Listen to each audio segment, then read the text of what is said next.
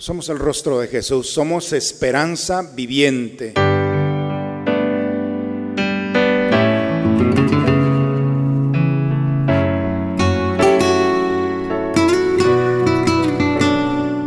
Bienvenidos a la Santa Misa.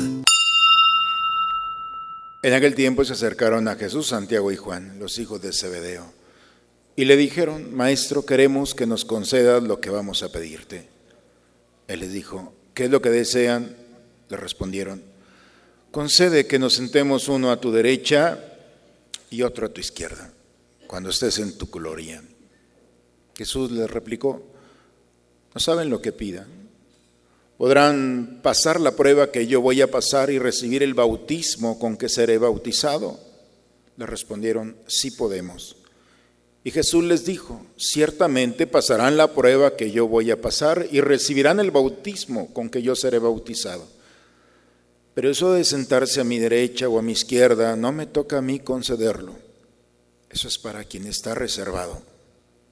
Cuando los otros diez apóstoles oyeron esto, se indignaron contra Santiago y Juan. Jesús reunió entonces a los doce y les dijo, ya saben que los jefes de las naciones las gobiernan como si fueran sus dueños y los poderosos las oprimen. Pero no debe ser así entre ustedes. Al contrario, el que quiera ser grande entre ustedes, que sea su servidor, y el que quiera ser el primero, que sea el esclavo de todos. Así como el Hijo del Hombre, que no ha venido a que lo sirvan, sino a servir y a dar su vida por la redención de todos. Palabra del Señor. Después de 70 años, el pueblo de Israel regresa a Jerusalén. La ciudad de Jerusalén ha quedado devastada cuando 70 años atrás el rey Nabucodonosor llegó y destruyó Jerusalén, hizo una matanza y a los pocos que quedaron se los llevó a trabajar de esclavos. 70 años pidiéndole a Dios regresar. Y cuando el pueblo por fin regresa, se encuentra con las murallas.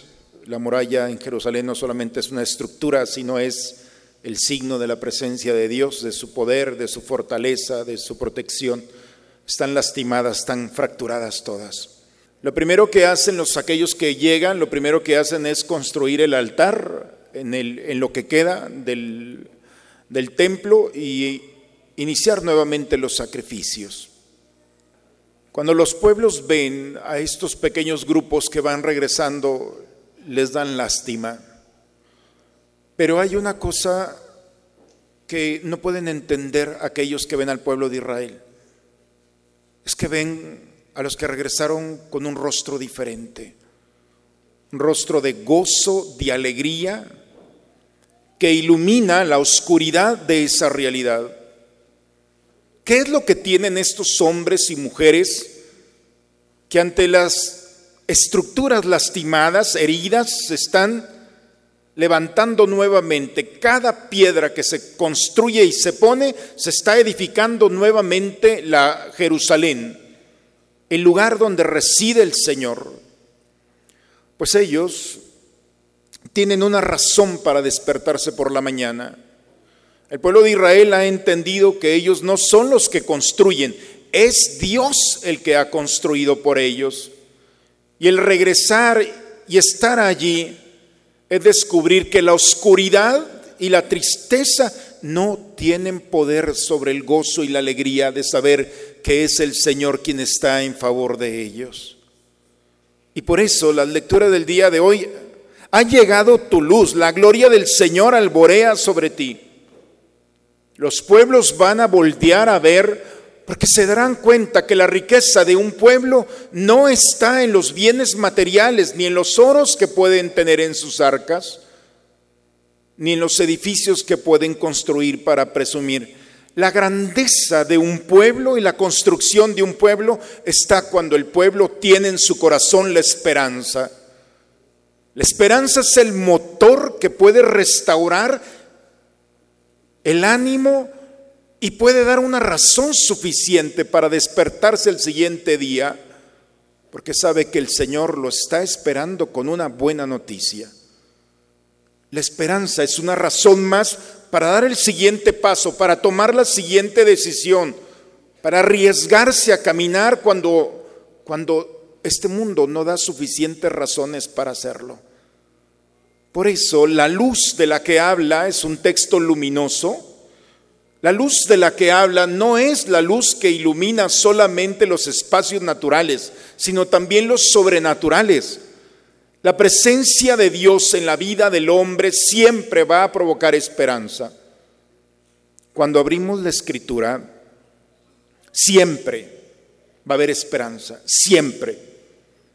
Cuando yo estaba en el seminario empezaba mis primeras lecturas y empezaba mis primeros ejercicios de interpretar la palabra, uno de mis maestros decía, cuando la palabra de Dios no lleva esperanza, no es palabra de Dios.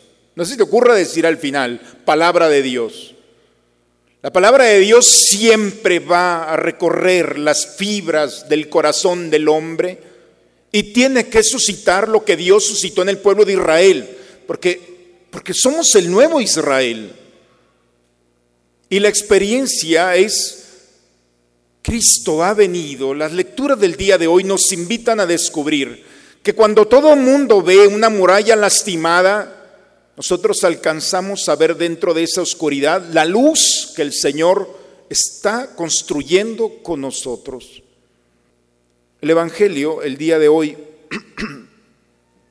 el Evangelio está muy interesante porque está en medio de dos milagros y los dos milagros son dos ciegos. Por una parte, un ciego que Jesús lo, le pone un poco de barro y es el único milagro que no le ha salido bien a Jesús. Le digo que estuvo muy a la mecánica mexicana, porque le pone barro en los ojos, ¿qué ves? Y dice el, ciego, veo a los hombres como árboles que, se, que caminan. No le quedó bien, le tuvo que poner otra vez. Como cuando llevamos el coche siempre sabemos que vamos a volverlo a llevar. No sé qué le pasó a Jesús, pero el milagro es, se dio. Este hombre alcanzó a ver. Y cuando alcanza a percibir, entonces descubre que es Jesús el que está delante de él, el Hijo de Dios. Y entre este texto y otro que vendrá de aquel ciego que se pone a gritar, eh, Jesús, Hijo de David, ten compasión de mí, se lo llevan, ¿qué quieres? Es lógico que vea. La pregunta sale sobrando. Pero entre estos dos textos está el día de hoy. Jesús va caminando con sus discípulos. Santiago y Juan le dicen al maestro, queremos que nos concedas algo que vamos a pedirte.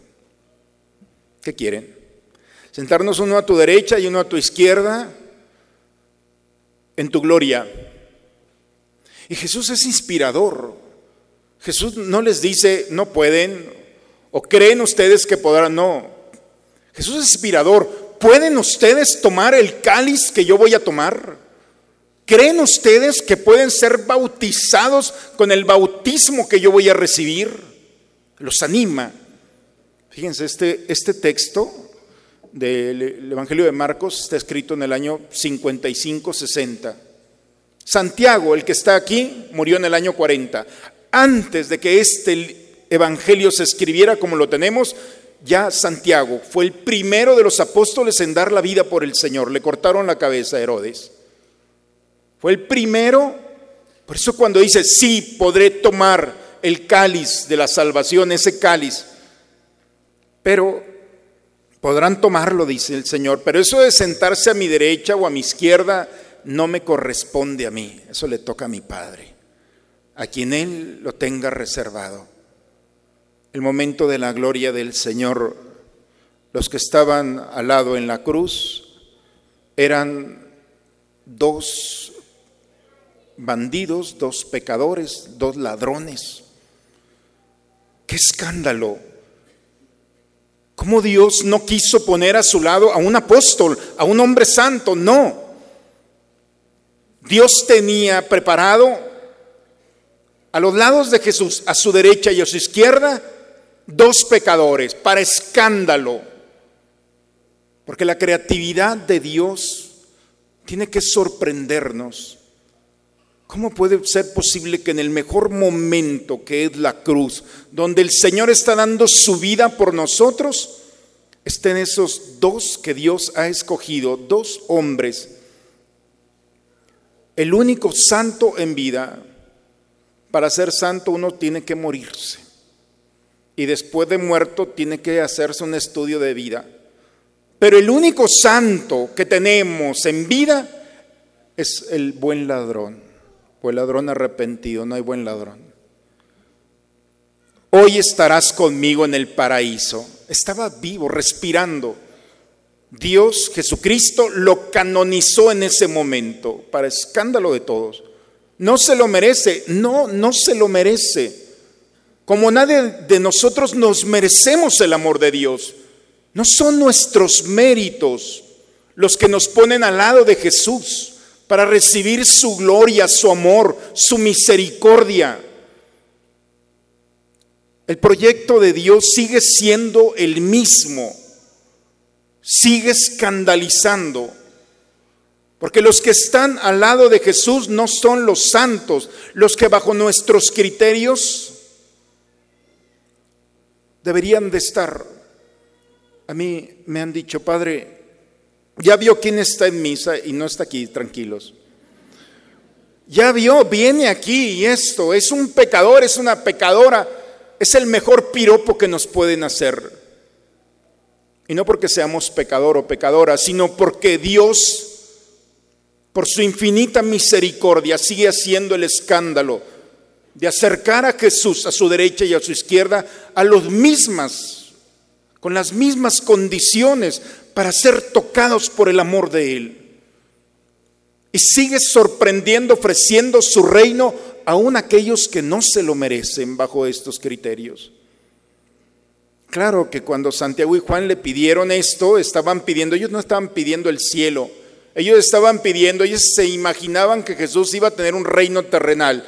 La administración y el poder, ellos estaban pensando, queremos a la administración económica y administrativa de los tuyos. Dice que los otros diez se molestaron, se les adelantaron. Y por eso empieza la envidia y empieza el enojo y toda esa estructura mundana los diez contra los dos hermanos, claro, porque también querían el poder. Y Jesús se da cuenta. Y la respuesta de Jesús, no se indignen. Ya saben ustedes lo que pasa con el poder. Y lo más maravilloso, el texto, a mí me gusta mucho en lo personal, porque Jesús, conociendo la realidad humana, no niega el poder, ni que seamos que, hay un deseo de ser los primeros. Jesús sabe que el hombre, todo hombre, tiene en su corazón el deseo de ser el primero y el mejor. Cuando en una persona no está esto, entonces es un frustrado enojado, no está haciendo nada de su vida. Yo no entiendo a un papá que no quiera ser el mejor papá del mundo, o un esposo, una esposa, un alumno. Ah, no, mediocre. No, Jesús sabe. En ningún momento prohíbe, no sean los primeros, no, sean los primeros. Sáquenle provecho a la naturaleza. Porque en el corazón hay un deseo de ser el mejor. Pero sean los primeros en servir. Sean los primeros en ser esclavos. Sean los primeros en ser los últimos una lógica totalmente diferente. El ser primero en ser el último. Solamente el Espíritu de Dios puede hacernos entender y entrar en esta dinámica. El deseo de ser el primer servidor. Sé el primero. Hazte esclavo de los demás. Porque el Señor no ha venido a ser servido, sino a servir. La experiencia del servicio es la expresión más genuina del encuentro con el Señor. Cuando Pedro le dice a Jesús que entre a su casa porque su suegra está enferma. Jesús llega, toca a la mujer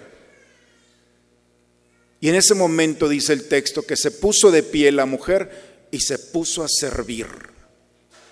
La expresión más genuina del encuentro, del contacto con el Señor es el servicio.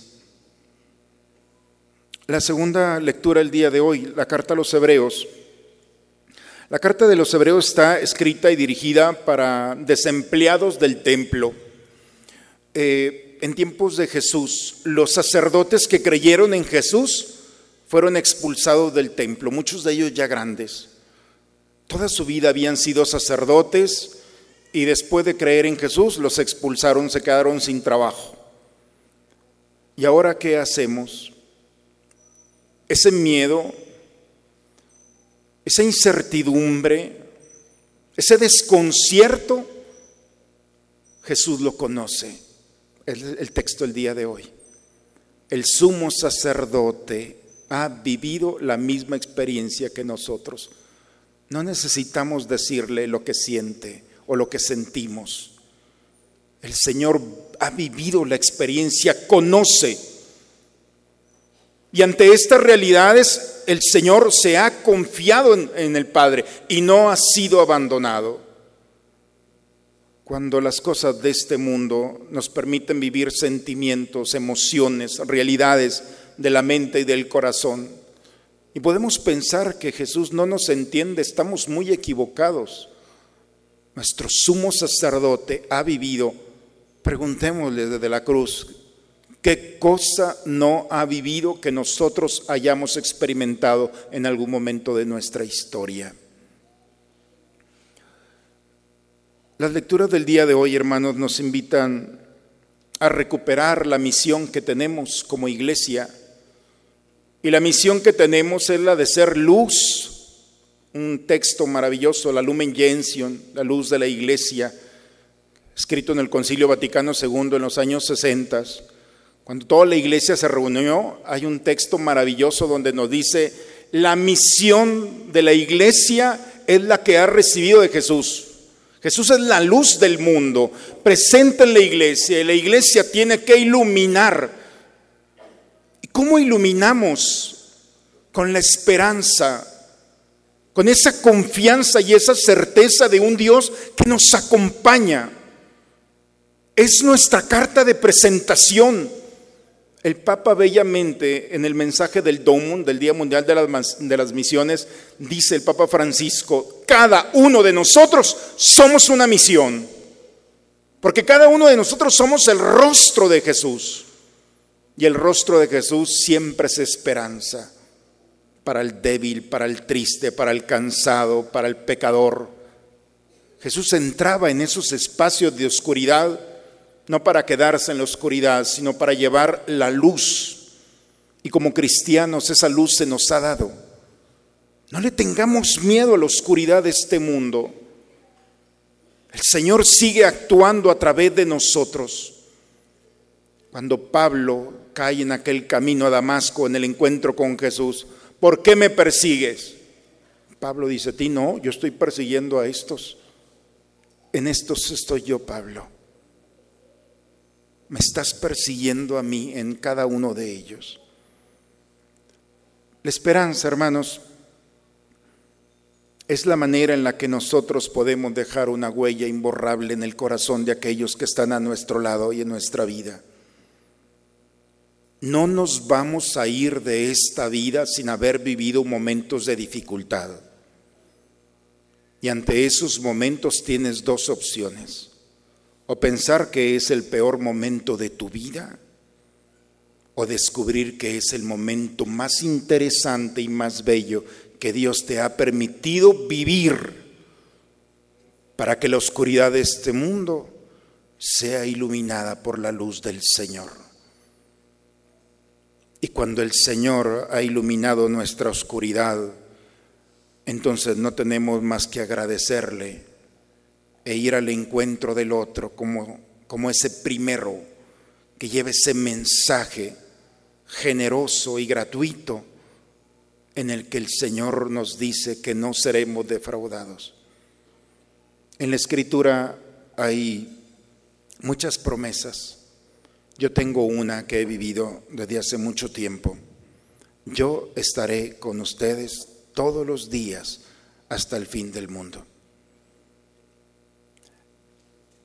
Esa promesa para mí me ha llevado hasta obligar al Señor. Tú dijiste que nos ibas a estar con nosotros, ahora nos cumples. Y no nos ha defraudado. Por eso las lecturas del día de hoy nos invitan a vivir esta experiencia de ser portadores. Decide de ser el primero, la primera, en servir. Porque en la medida en la que tú sirves, es la expresión de un Dios que ha tocado tu historia y te ha iluminado. Jesús levantó a la suegra de Pedro. Dicen que es la única cosa que Pedro no le perdonó al Señor, pero eso no está escrito. Pero se levanta esta mujer, se pone a servir. Deja que Dios toque tu historia, que ilumine, que las personas que nos conozcan puedan decir de dónde esa luz, de dónde ese gozo, de dónde esa alegría, de dónde esa esperanza. Este mundo está sediento. El Señor ha vivido nuestra historia y nos conoce. Lo importante, hermanos, no es sentir a Jesús, de verdad. Lo más importante es que Él, siente nuestra vida y sintiendo nuestra vida nos permite tener el recurso de la gracia para seguir caminando y conduciendo nuestros pasos como cristianos. Hoy hombres y mujeres han dejado su tierra, y con la certeza de que son luz y portadores de esta luz y participan de esta luz, han ido a culturas y lenguas que no conocen y que han aprendido para llevar la buena nueva. Yo les comentaba en la mañana que cuando me mandaron a estudiar a Roma, mi primer escenario que vi fue un eh, salesiano, un sacerdote salesiano, que había dado su vida en, África eh, después de cincuenta y tantos años, cincuenta y seis, cincuenta y siete años, no recuerdo bien. Este hombre estaba en una aldea y llegaron unos radicales y lo asesinaron. Era uno de, de más, era muy querido. Y a mí me tocó cuando los, el los restos de este misionero llegaron a Roma. El gozo y la alegría es algo que está fuera de lo común. El gozo y la alegría de recibir a un mártir en la iglesia es descubrir que la muerte es también una corona de gloria. Cuando alguien sirve y es luz y esperanza para el otro, entonces se da cuenta que la muerte no es la tragedia de la pérdida del respirar es el paso a la gloria eterna. Y podemos convertir la muerte de nuestra enemiga a nuestra aliada. La pregunta del día de hoy, ¿estamos preparados para la muerte? Entonces, si no lo estamos, el servicio, fruto del encuentro con el Señor, como un signo de esperanza. Sé esperanza, eres su rostro, somos su rostro. Dios no te va a defraudar. Si tú le dices a alguien, no te preocupes, el Señor va a actuar, tú no vas a quedar mal, ni Él tampoco. No se va a permitir que se burlen de nosotros. Eso es la escritura, hermanos.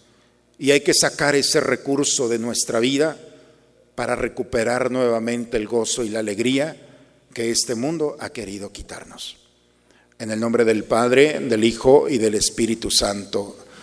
Amén.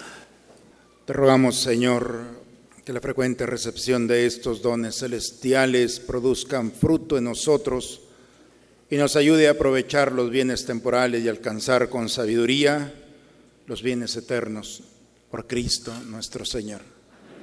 Próximo domingo 28 de octubre tendremos la pasarela de santos en misa de 10.30. Ven vestido de tu santo favorito y aprende algo sobre su vida. El Señor esté con ustedes, hermanos. La bendición de Dios Todopoderoso, Padre, Hijo y Espíritu Santo, descienda sobre ustedes, sobre sus familias y permanezca siempre. Hermanos, somos el rostro de Jesús, somos esperanza viviente. Vayamos a dar testimonio de este legado, de este regalo, esta riqueza que Dios nos ha puesto en nuestras manos. Vayamos a iluminar los rostros que nos esperan. La misa ha terminado. Una muy bonita semana para todos, hermanos. Señor, toma mi vida nueva antes de que la espera desgaste años en mí.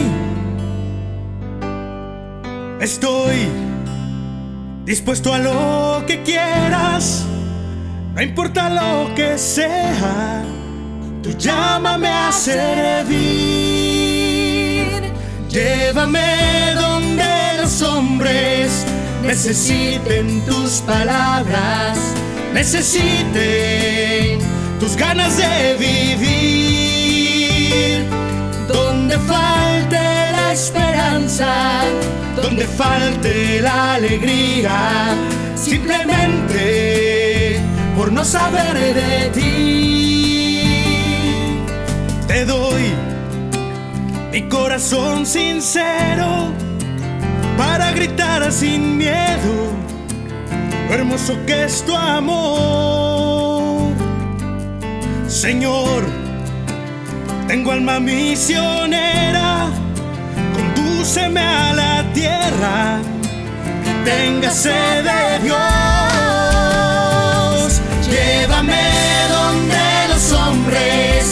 Necesiten tus palabras, necesiten tus ganas de vivir. Donde falte la esperanza, donde falte la alegría, simplemente por no saber de ti. Y así en marcha iré cantando, por pueblos predicando tu grandeza, Señor. Tendré mis brazos sin cansancio, tu historia entre mis labios y fuerza en la oración. Llévame donde los hombres necesiten tus palabras necesiten tus ganas de vivir. Donde falte la esperanza, donde falte la alegría, simplemente por no saber de ti.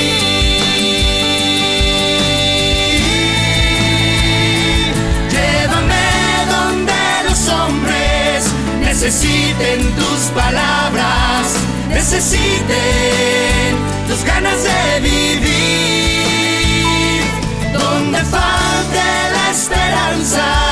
Donde falte la alegría, simplemente por no saber de ti. Simplemente por no saber de ti.